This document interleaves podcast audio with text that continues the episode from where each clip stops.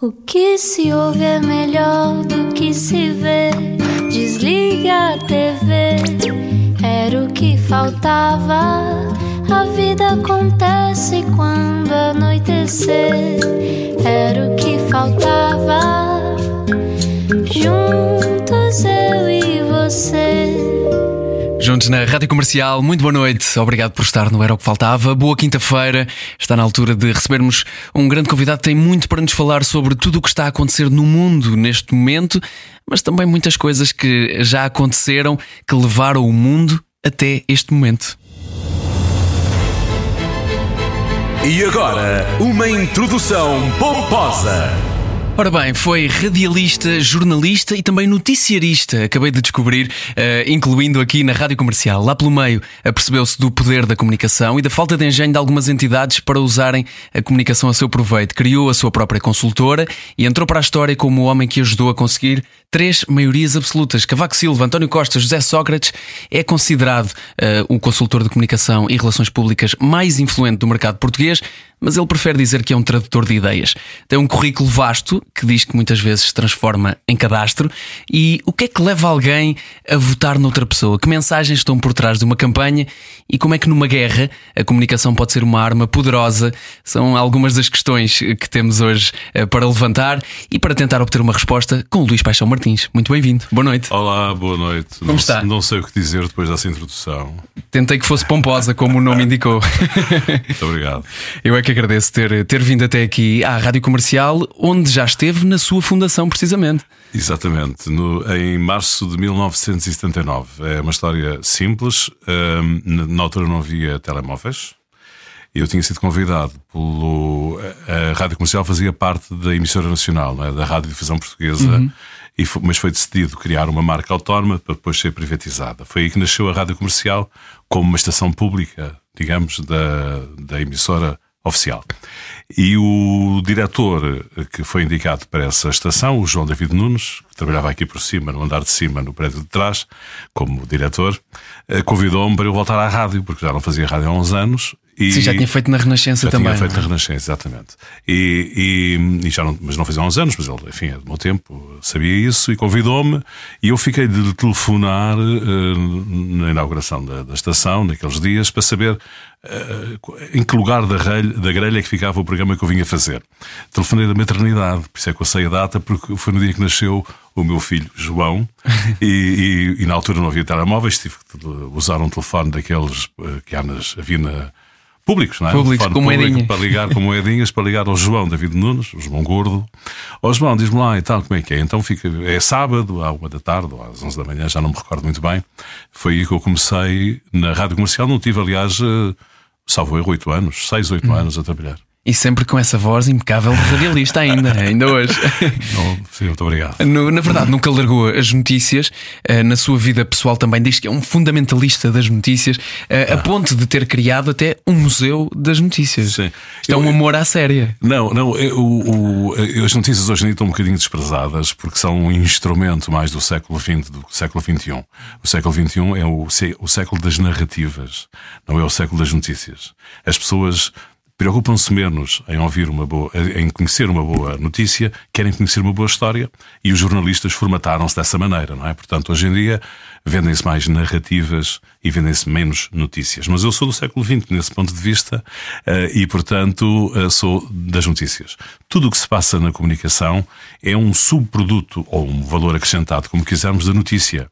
Ou seja, a reportagem parte de uma notícia, o comentário parte de uma notícia, uhum. a crónica parte de uma notícia. Ou seja, todas as eh, maneiras que nós temos, todas as ferramentas de comunicação que os jornalistas têm para se encontrar com o público, partem da notícia. Daí eu ser fundamentalista da notícia. Sou, aliás, eh, a minha formação de jornalista, embora tenha trabalhado noutros meios, é de agencieiro, ou seja, da agência. Agência de notícias, trabalhei na agência ANOP e na agência ENP. E, e na, notícia, na, na agência vive-se de fazer notícias e, portanto, nesse, nesse sentido, sou um fundamentalista. É o valor, o valor mais, mais relevante da, da comunicação. E continua a manter isso muito presente na sua vida, uh, tanto que esteve recentemente a acompanhar uh, também uh, as notícias e as eleições, em particular, em França. Ah, sim, tive de férias. Estive nos Alpes. Mas ainda assim não larga, não larga esta, este tive, seu amor. Estive no, nos Alpes com os netos a acabar a época da, da neve, uh, mas como há eleições em, em, França, que aliás são no próximo domingo, ainda ontem tive a ver o, o, debate entre o Macron e a senhora Marine Le Pen. Uh, é um bocado machista o que eu acabei de fazer, mas peço desculpa. É entre Macron e Le Pen. Dizer a senhora Le Pen, não dizendo o senhor Macron, é um bocadinho machista, desculpem lá. Sempre. Uh, mas portanto, então tive a ver o debate. Não, acompanhei com muito interesse. Uh, sou francófilo, gosto muito da França e, e gosto da política, portanto acompanhei com muito interesse as eleições francesas, uh, na televisão, nos sites. Uhum. Mas achei curioso ouvi-lo dizer que os nossos políticos comunicam melhor Sim. do que os políticos franceses. É, não nesta segunda fase. Esta segunda fase são há dois políticos, não é? Na primeira fase, a fase que eu apanhei quando estava de férias em França, havia 10, salvo erro, 9, 11, não sei exatamente. Os políticos de segunda linha eram muito piores do que os nossos políticos de segunda linha. Ou seja, nós tivemos em Portugal em janeiro, não sei se, se as pessoas têm consciência disso, mas chamamos a atenção, uma campanha eleitoral muito interessante. Uh, os debates uh, nas televisões foram espetaculares. Uh, tiveram audiências 3 milhões de pessoas, 2 milhões de pessoas. Quando nós chegarmos ao final do ano e vamos à procura dos programas mais vistos na televisão portuguesa este ano, vamos encontrar, provavelmente como mais visto, o debate entre o Rio Rio e o António Costa. Pronto. É só para a gente ter uma noção da, da, da, importância do relevo. Isso aconteceu por várias razões, mas uma delas foi porque tiveram muita, muito interesse. Digamos, os nossos candidatos eram muito bons. Eu dou um exemplo de, do, do candidato da Iniciativa Liberal, uh, que nunca tinha feito televisão na vida, nunca tinha estado num debate em canal aberto, Sim. nunca tinha ido a, um, a, uma televisão generalista e foi um debate com António Costa e outro com o Rui Rio e teve desempenhos extraordinários, muito bons. Está a falar do ponto de vista de comunicação, que é a sua área exatamente. especialização. É isso que quer dizer, ou seja, nós tivemos eh, uma campanha eleitoral muito rica de conteúdos, muito interessante, com candidatos muito valiosos. Eh, depois, quando eu estive a ver eh, as eleições francesas, os vários candidatos de segunda linha, digamos assim, uhum. achei o próprio Mélenchon, que foi o terceiro classificado, que é o candidato dos insubmissos, portanto, daquela nova força dos, dos coletes John, não sei quê, ele próprio não tem grande discurso, tem alguma. Uh, algum drama, uh, alguma maneira de estar em palco. Fez, aliás, uma coisa espetacular: teve, fez 12 comícios ao mesmo tempo, não é? Uh, reproduzindo a imagem dele. E, exato, foi uma coisa, aliás, bastante, bastante interessante. Mas para dizer, mas depois os outros eram todos muito. O, o candidato do Partido Socialista, que era uma senhora, que é presidente da Câmara de Paris, uma senhora chamada Hidalgo, um, do ponto de vista comunicacional, para aquilo que nós temos cá em Portugal, fica muito frustrado com a falta de narrativa, de argumentos, não é bem de posição, de gestos, de argumentos. Havia um candidato trotskista é? que falava como se nós estivéssemos nos anos 60 ou 70.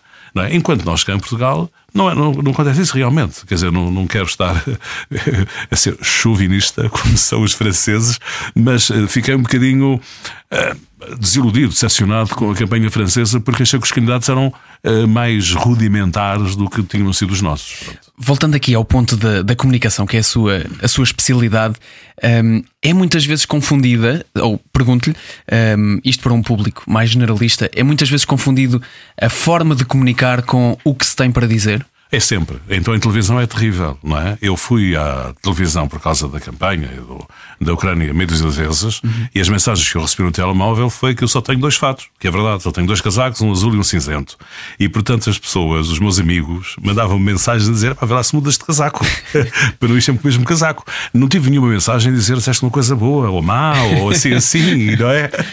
Não, eu, eu, nós temos que ter, eh, digamos, noção de que a atenção que as pessoas dispensam à comunicação é muito reduzida. Não é? Ontem, ontem, na televisão francesa, tiveram um debate entre o Macron e Le Pen de duas horas e meia.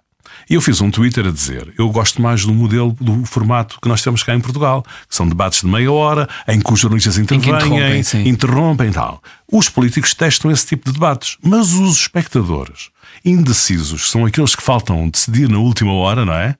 Esses gostam muito mais desses debates do que estes de profundidade, não é? Acaba por dizer que se faz melhor televisão tendo um debate onde que é interrompido mesmo. Eu, eu, eu, eu é assim, eh, eu sou pragmático, não, não, não, não quero mudar o mundo, quero ver como é que o mundo funciona para me adaptar à maneira que o mundo funciona. Uhum. Se nós queremos mobilizar eleitores que não estão mobilizados, ou seja, quando nós chegamos à altura da campanha eleitoral e dos debates, nós já estamos a falar com uma fração relativamente pequena de eleitores, porque muitos já decidiram. Ora, se nós queremos mobilizar aqueles eleitores, temos que falar para eles de uma maneira muito acessível, muito simples, muito direta, para eles nos darem um bocadinho de atenção. Eu vou dar um exemplo que talvez seja um bocadinho. Eh, ocorreu-me agora, não me, não me ainda as consequências do exemplo, mas é a mesma coisa de que um grande armazém tem uma montra. Se nós queremos dedicar-nos à compra, vamos, entramos no armazém, escolhemos o que queremos comprar. Se nós vamos passar na rua e damos uma pequena atenção ao armazém, compramos o que está na montra. É chamada compra de impulso. Uhum. No ponto de vista eleitoral, de uma campanha, quando você está a dois dias das eleições e, e há, há, só uh, 20 ou 30 pessoas, enfim, há 40 pessoas que ainda não decidiram, mas dessas 40 pessoas, 40% eh, de pessoas, 90 e tal por cento não vão votar de todo. Portanto, você está a falar com um número relativamente pequeno de pessoas que vão a passar, têm as suas vidas, estão preocupadas com outros temas e, portanto, você tem que te chamar a atenção, não é? Tem que fazer uma boa montra, um, um bom modelo na montra, uma coisa muito rápida, muito chamativa Os debates na televisão, como ontem da televisão francesa, que estamos a três dias das eleições, são para indecisos. No meu ponto de vista, é só isso. No meu ponto de vista, um debate de duas horas e meia para indecisos é a mesma coisa que não fazer debate nenhum. Ainda por cima sem ritmo. A, a, consequência, a consequência, de qualquer forma, para, para vermos também o, o lado positivo disto, é que hoje, durante todo o dia, a televisão e as rádios de França estão a passar clipes desse debate. E as pessoas vão ouvir e ver os clipes.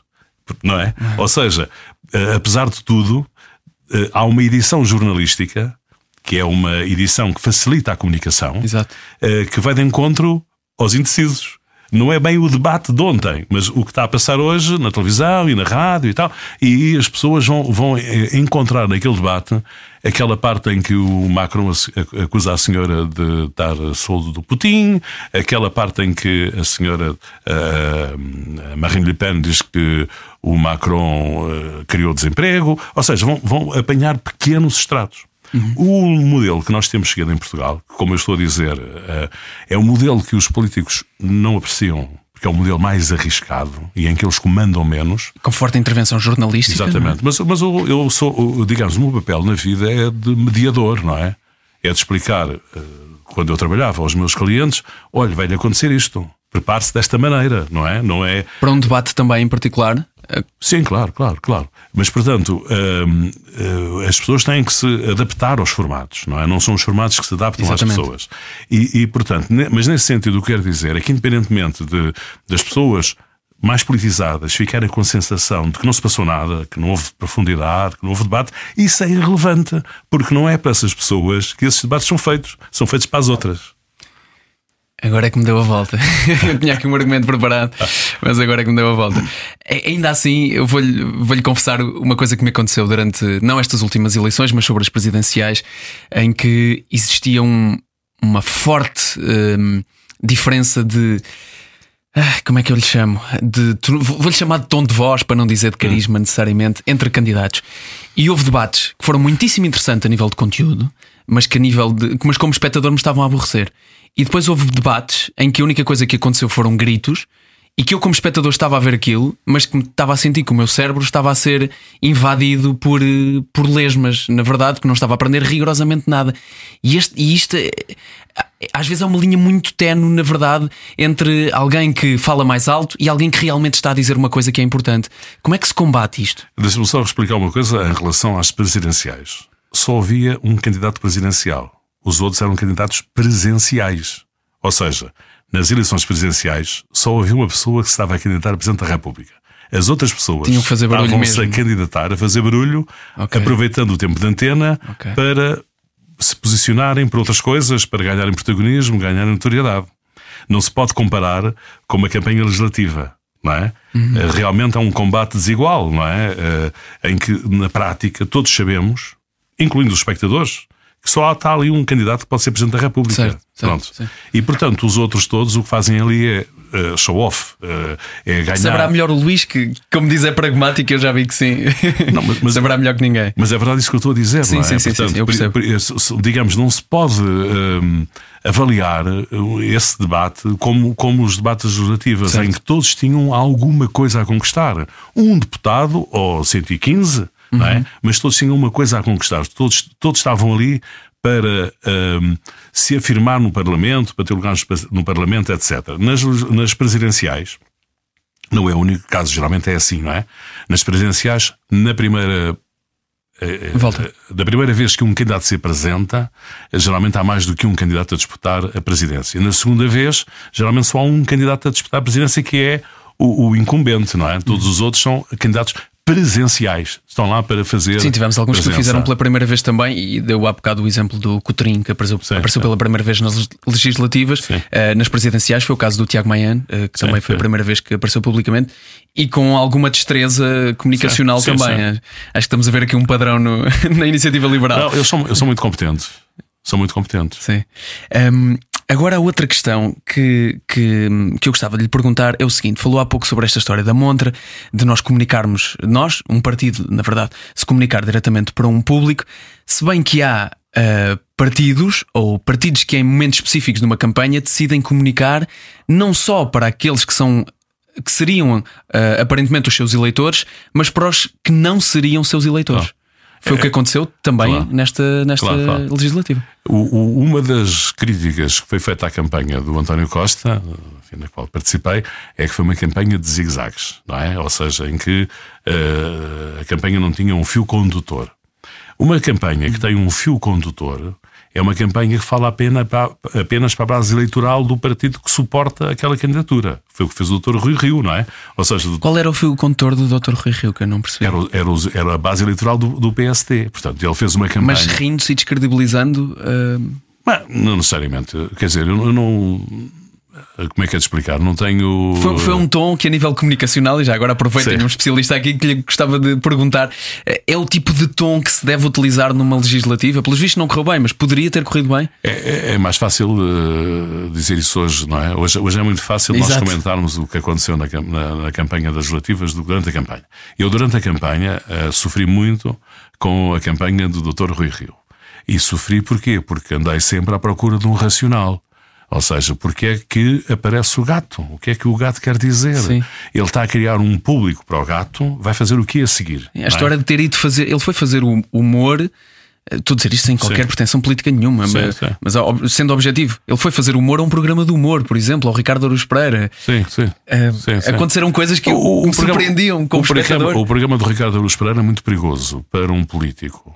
É muito perigoso. Ou seja, o tom que um político deve levar àquele programa é muito perigoso. Uhum. Isto dito, eu penso que uma das razões.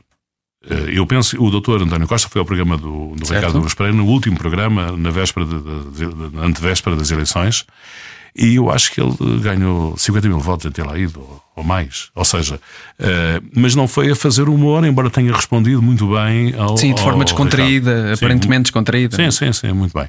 Mas o programa é muito perigoso. Para, para um consultor, você sabe isso, não é? Eu, uh, as perguntas são fornecidas antecipadamente aos entrevistados. Pronto. O programa facilita, ou seja, o programa quer que os, os, os entrevistados brilhem está certo, ou seja, aquilo não é um programa de entrevistas normal e, portanto, o que a produção do programa quer é que ao bom humor do Ricardo suceda o bom humor dos convidados, para que aquilo uh, funcione bem como programa, não é? Pronto. E, portanto, uh, são fornecidos os temas, as perguntas que são feitas antecipadamente. E corre-se o risco de se embarcar na linha do programa. Ou seja, o, o, o político corre o risco de achar que é um Ricardo de Arruz Pereira, e, e vai para lá fazer humor. Estou, estou a dizer, eh, digamos, com conhecimento de causa, não é? Ou seja, com, porque várias vezes na vida encontrei essa situação, porque não foi a única vez que tive eh, clientes no programa do Ricardo Aruz Pereira, e o, é difícil encontrar aquele, aquele, aquele uh, estilo em que não sai fazer humor, mas também não sai demasiado sério. Certo. É muito difícil, muito difícil. Portanto, isto para desculpar, digamos, a, a performance do Dr. Rui Rio da, no, no programa. Estávamos apenas, eh, pelo menos do meu lado, quero deixar isso bem claro que não é, não é uma questão política de todos. Estamos aqui a analisar com um especialista de comunicação, volto a lembrar, a Luís Paixão Martins, especialista de comunicação, em particular a político, e que há pouco falou aqui sobre um, um tema muito, uh, muito falado também nestas legislativas, trazido pelos seus amigos que lhe disseram que tinha apenas um fato azul e um cinzento, e muito se falou de cores de, cores de gravatas nesta, ah. nesta campanha. Passaram pelas suas mãos ou não? Eu, eu respondo isso numa entrevista que dei, é absolutamente verdade. Uh, a gravata é verde. Uh, a, gravata Sim. em causa é verde. Eu, eu, uh, o, o doutor António Costa convidou-me para almoçar no fim de já depois de eleito para comemorarmos e ofereceu uma gravata. Portanto, sou eu que sou o, é o, o proprietário, o proprietário da gravata verde. Já depois de se ter despedido, porque diz que se despediu no, sim, sim, às 7 da tarde sim, desse sim, dia. Sim, sim, sim. Eh, já agora, para, para, nós tivemos, a campanha decorreu em pandemia.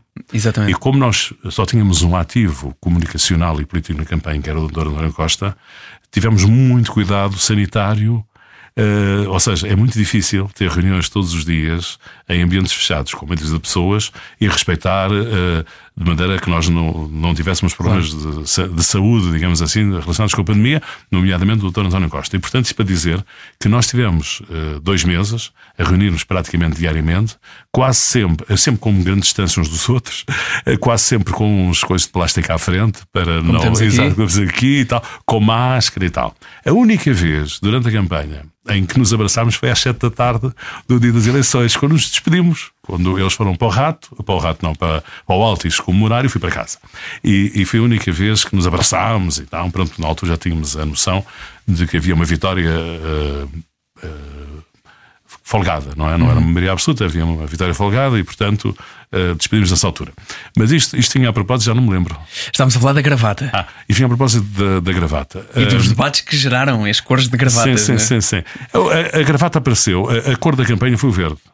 Pronto, a cor da campanha foi o verde. Uh, e, portanto, o doutor António Costa apareceu no, primeiro debate com uma gravata verde que ele escolheu. Eu, eu estou à vontade com isso. Uh, eu mesmo que tivesse sido eu a escolher também não ia dizer. Mas não escolhi. Pronto, não, não teve nada a ver com o assunto. É, um, é uma coisa que até me. Uh, ofende-me um bocadinho profissionalmente. Porque as pessoas. Em que sentido? É, as pessoas podem ser levadas a pensar que o papel de um consultor de comunicação é escolher gravatas. Uhum. E isso acho que é um bocadinho uma visão menor da minha atividade. Sim. Eu sou uma pessoa dos conteúdos, não é? Eu tenho, Lá está, tenho é o fundamentalista da notícia Exato, e nós estamos na, na, era das narrativas. Sim, sim, mas, mas eu, eu sei criar narrativas, não é? A da gravata é uma narrativa boa, excelente, espetacular. Sim, sim, acabou por ser. Acabou sim. por ser. Nós patepas uh, nos ríamos com isso, não é? Nós, aquilo foi transformado numa narrativa. Ou seja, um, uma das. Uh, uh, capacidades, competências que eu acho que tenho é encontrar oportunidades de comunicação não é? A oportunidade de narrativa. A da gravata transformou-se. Isso não quer dizer que nós tenhamos uh, previamente pensado, deixa-me lá levar uma gravata verde, que é para isto dar um bruá na, na, nas redes sociais. Não, não, Aproveitou-se o caminho. Aproveitou-se, exatamente. e bem aproveitado. Uh, temos de falar também sobre um caminho que tem sido uh, traçado e que o Luís tem comentado também publicamente. estamos à conversa já agora com o Luís Paixão Martins, hoje, que tem falado muito sobre. Na, na rádio tem sido dizer o nome das pessoas. Exato, temos que ir relembrando. Porque ninguém está a ver se está de fato azul ou fato cinzento. Uma das coisas que, que eu aprendi no jornalismo radiofónico em que, é, quando se faz notícias, informação, reportagem, é que todas as frases devem começar com o sujeito.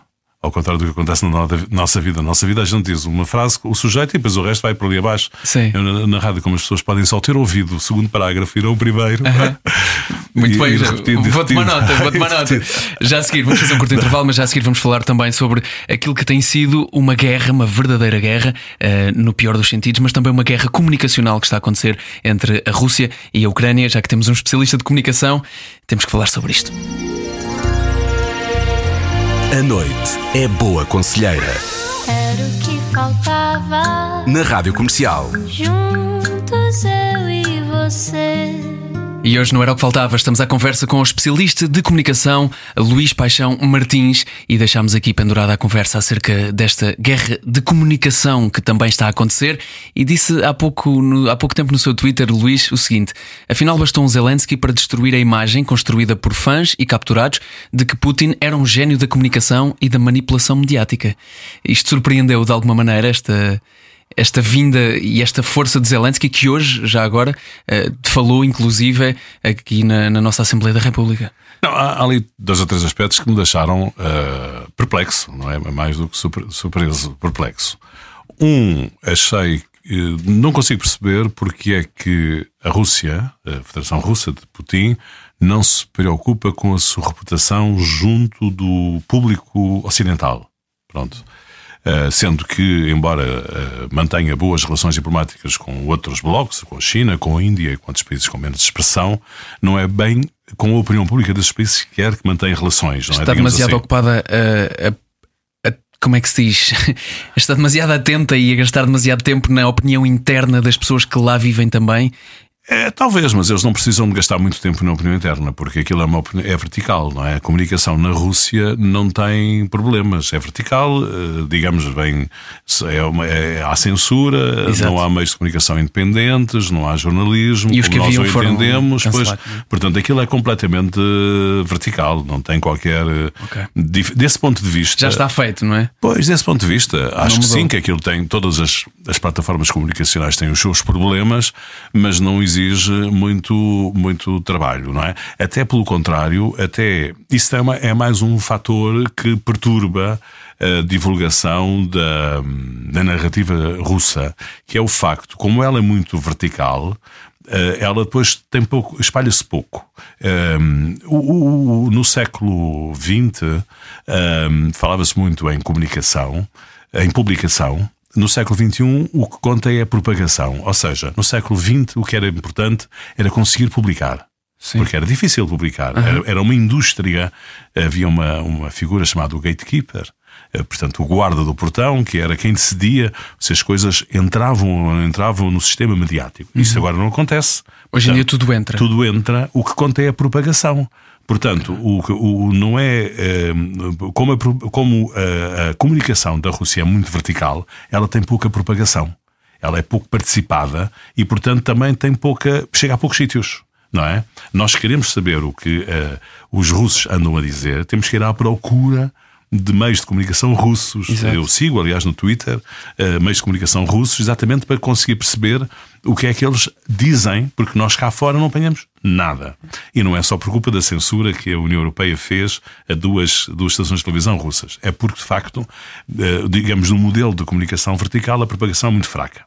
O, o, a, a, Ucrânia é o contrário, não é? Ou seja, a Ucrânia está a usar tudo aquilo que é o, as ferramentas de comunicação do século XXI o, o, vídeo feito com o telemóvel, uhum. o TikTok, o, o Twitter, o Facebook, tudo aquilo feito espontaneamente, ou parecendo que é espontaneamente, feito pelo povo, pelas pessoas que passaram ali e muito disseminado exatamente porque tem, uh, digamos, aquela, aqueles ingredientes que fazem uhum. com que a comunicação se propague. e que é? tem criado uma história à volta do que é esta, esta, esta batalha, Sim. inclusive pelo, pelo seu presidente. Eu no outro dia li um artigo brilhante do, de um senhor chamado Harari Irval, que escreveu, entre outras coisas, um livro chamado Sapiens, Homo Deus, que dizia que uma parte da batalha pela Ucrânia já estava ganha pela história que se contou acerca Sim. da valentia deste povo. Sim, eu, eu acho que há ali, uh, digamos, um contrapeso engraçado, que é, infelizmente não é muito engraçado, que é a Rússia tem o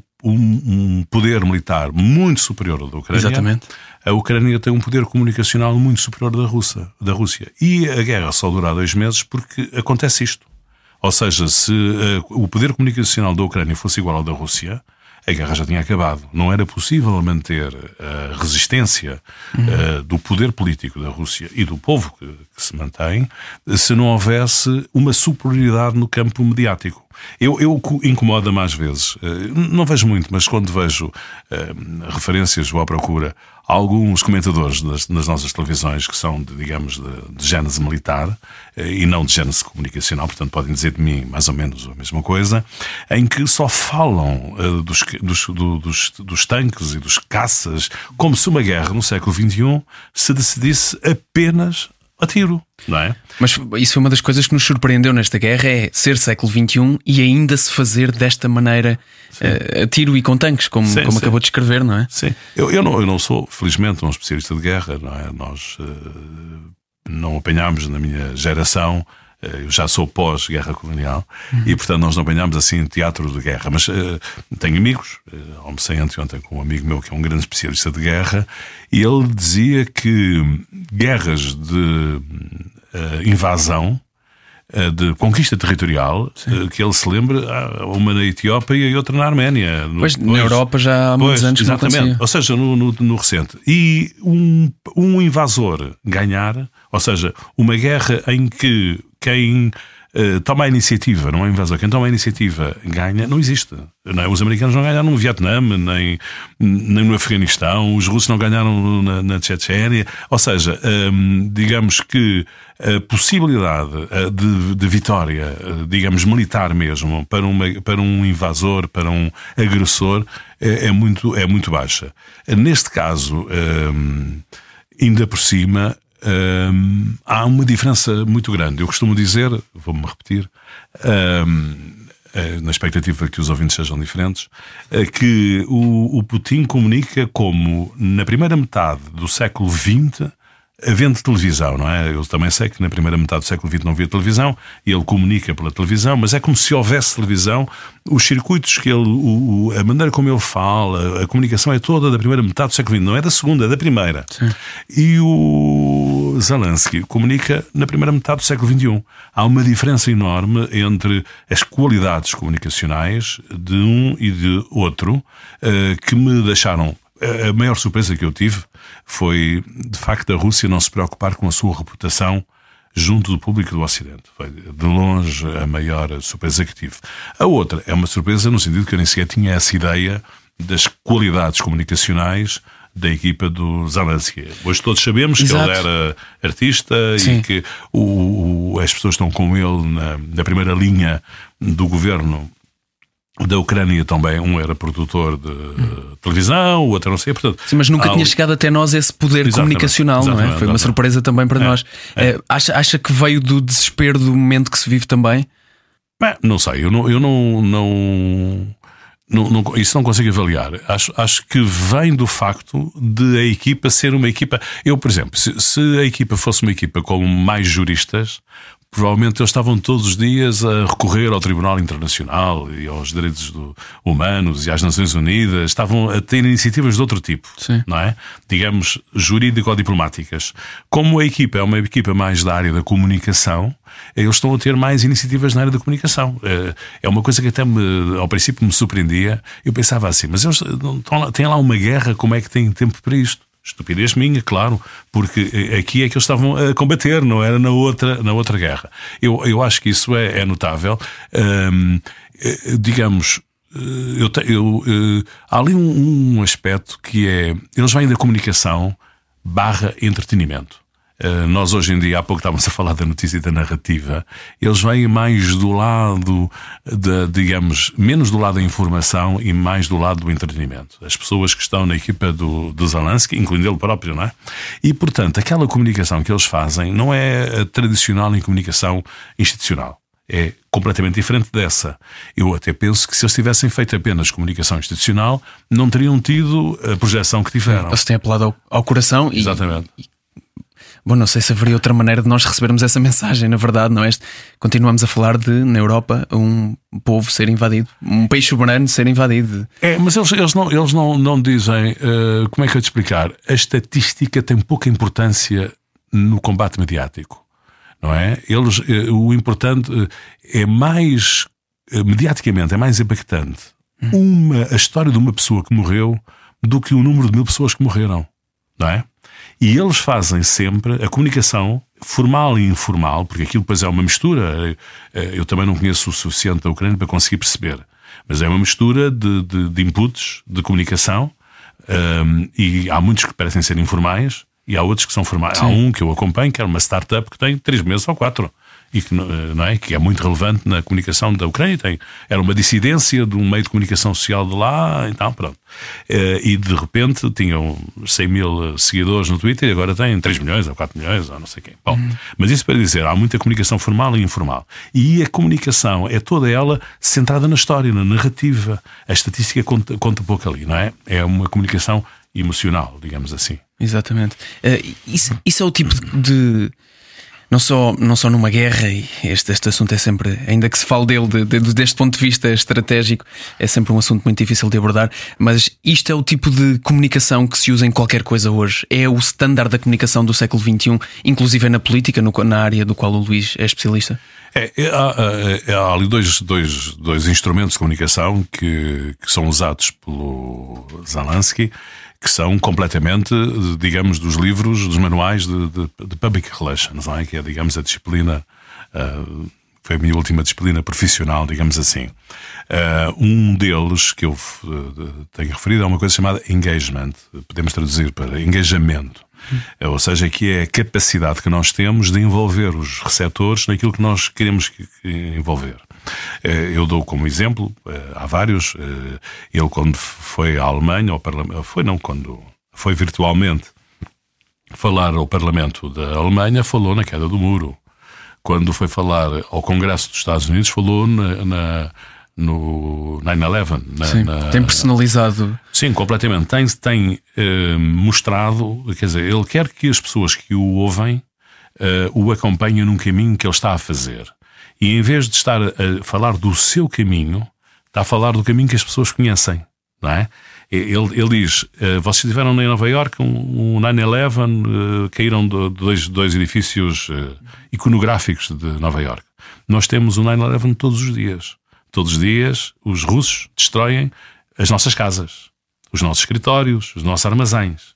E isto, isto é uma coisa. Tem um poder um avassalador. Enorme. É? enorme. Claro. A frase é aquela que eu estou a dizer. A frase foi: vocês estiveram no 9-11, vejam que nós temos o 9-11 todos os dias. É uma coisa espetacular, não é? Como, como soundbite, não é? Como, como maneira, maneira. Portanto, o que eu quero dizer com isto é que ele, ele não está a contar a história dele, está a contar a história das pessoas, das é... pessoas que estão a ouvi-lo, dizendo nós estamos a passar a mesma coisa que vocês. Ele depois Uma até... forma de criar empatia. Sim, claro, claro. Fazer engagement, já agora. Exato. É, pois, exatamente, é, a palavra, exatamente. é digamos a palavra que se, que se usa, não é? Já agora, digamos. Um, um, também no, no, no, século XX o que era importante era a comunicação e no século XXI o que é importante é o engagement. Ou seja, no século XX era mais um, um sentido uh, de um para o outro e no século XXI é trazer, uh, conseguir que, que, o, que o público seja o principal comunicador Exatamente. da marca, da pessoa, do que quer que seja. E essa é uma das razões pelo qual aquele artigo que eu falei há pouco apontava também como um, uma das razões para. Quando, quando muitas vezes dizem, mas continua a haver outras guerras no mundo e nós falamos menos delas. É, e isto, esta é uma das razões também. Nós associamos-nos menos com elas, criamos menos empatia porque houve menos esta história também, provavelmente. E isto faz sentido do ponto de vista de comunicação? É, faz, mas quer dizer, não é a única razão, provavelmente, não é? Porque claro, claro. há uma guerra na Europa, as outras não são na Europa, e a Europa, digamos, eh, é como problema qualquer nos Estados Unidos, é uma dimensão enorme comparativamente com outros países. Mas, digamos, o plano comunicacional é, o, é de longe mais importante. Eh, dá-se até um caso engraçado, porque o Putin disse que era uma guerra da Rússia contra a NATO e os Estados Unidos. E um, ehm, a NATO e os Estados Unidos têm tido um papel muito apagado em termos comunicacionais. Eu o resto não sei se têm tido um papel mais ou menos apagado em termos militares. Mas em termos comunicacionais, ou seja, o Putin tentou que a guerra fosse uma guerra entre a Rússia e a NATO e, os não Estados deram, Unidos. Não Isso não aconteceu porque apareceu a figura da Ucrânia e do presidente da Ucrânia que ocupou todo o espaço e passou a ser uma guerra entre o Putin e o Zelensky. Não é? E isso é, é, uma, é uma coisa hum, que só foi possível por, por uma diferença de protagonismos. Tá, eh, ou seja, é uma coisa que se usa muito na política.